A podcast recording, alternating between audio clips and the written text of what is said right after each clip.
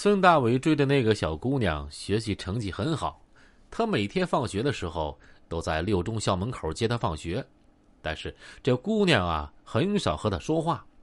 孙大伟也不在乎，依然不管风吹日晒，每天到放学的时候就去学校门口接她。国庆节之后不久，他又找到了一个机会接近这个小姑娘，原因是小姑娘的母亲得了阑尾炎了，生病进了医院。正好被去医院换腿伤药的这个孙大伟发现了，这被孙大伟认为是个获得丈母娘芳心的好机会。他拿着水果和罐头去医院看望丈母娘，他的丈母娘打小就认识他，觉得这孩子嘴甜会说话，对他也不怎么反感。而他的这一举动，却让当时在场的这个小姑娘十分不爽，非要把他赶出去，让他别打扰丈母娘的休息。孙大伟的赖皮劲儿上来了，说：“你要我出去可以啊，但是今天你们上晚自习第二节自习的时候，你必须来我们学校的操场，我给你弹吉他听。”“行啊，行啊，只要你现在出去啊，说什么我都答应你。”这小姑娘烦的不行，只能答应他。二狗当年还没形成正确的世界观和人生观，幼稚的认为孙大伟真行啊，只要脸皮厚。就能追到女孩子。在这件事发生后几个月，二狗的幼儿园重建好了之后，二狗在幼儿园有一个张姓女同学。呵，这小女生啊非常漂亮，是幼儿园的园花。二狗当时吸取了孙大伟的成功经验，脸皮比谁都厚。二狗清楚的记得，当天在幼儿园里，老师排了一圈绿色的小椅子，让各位同学说呀。自己未来的理想。当这个姓张的小女同学站起来说她的理想是当护士的时候，她的橡皮泥掉地上了。二狗看见了，就钻到椅子底下帮她捡。等他回答完这个问题的时候，也钻到椅子底下捡橡皮泥，就发现同在椅子底下的二狗正拿着这块黄色橡皮泥呢。二狗，给给我橡皮泥。这小同学呀，可怜巴巴的瞅着二狗。那个张某某，我爱你。二狗深情的看着张姓女同学说，眼神坚定而温柔。二狗，你说什么？快给我橡皮泥！这张姓女同学似乎不知道什么是爱呀，没理会二狗的深情表白，就想快点要回橡皮泥。你说你爱我，我就把橡皮泥给你。二狗这一套啊，完全是跟孙大伟学的。结果呢，张姓女同学搁椅子底下呀，就大哭起来，哇哇的哭。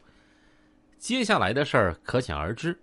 当年这件事儿啊，轰动了幼儿园，全幼儿园大中小班上千号学生和学生家长都知道这件事儿了。二狗被罚站三天，从此在老师和家长面前，二狗成了一个早恋的代名词。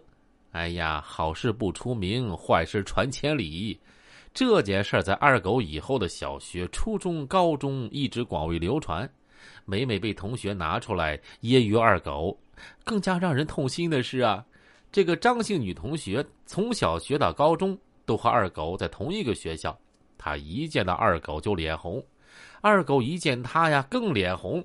这件事在二狗心中留下了极其严重的阴影。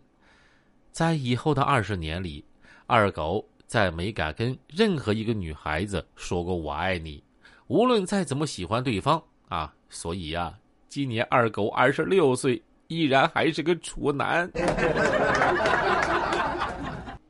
这个几乎是全中国最早恋的孩子，到了二十六岁还是个处男呢，悲哀呀！莫大的悲哀呀！哎呀呀！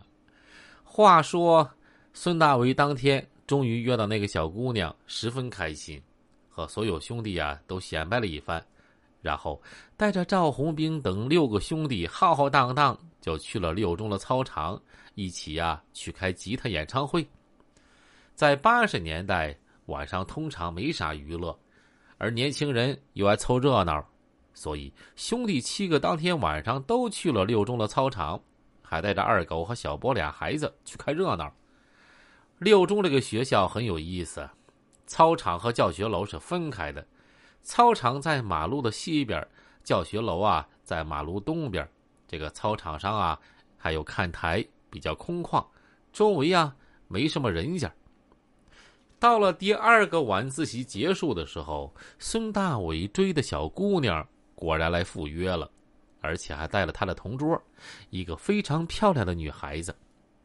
这个女孩子叫高欢，二狗当时就认为高欢是天女下凡，直到后来在电影《喜剧之王》中看到张柏芝，才觉得原来不是天仙也可以长成这样。张柏芝和高欢啊，像是孪生姐妹。兄弟几个边弹吉他边唱歌，声音不小啊！有心人在侧，孙大伟弹唱极为卖力。但说实话，孙大伟弹琴弹的还没二狗好呢，感觉总是手比嘴慢半拍切换和弦啊，感觉很生硬。这一天，看台对面也有一群人也在唱歌，不仅有吉他，还有人吹笛子。由于距离只有一百米不到。周围又很寂静，双方开始比谁的嗓门大，越喊越起劲儿，喊着喊着就不对劲儿喽。对面开始有人骂喽：“哎，牛逼什么呀？给我肃静！”对面有人骂：“坑你的爷的，有种给我过来！”张月喊：“有女孩子在旁边啊，尤其是有高欢那么漂亮的女孩子在边上，这张月的脾气更加控制不住了。”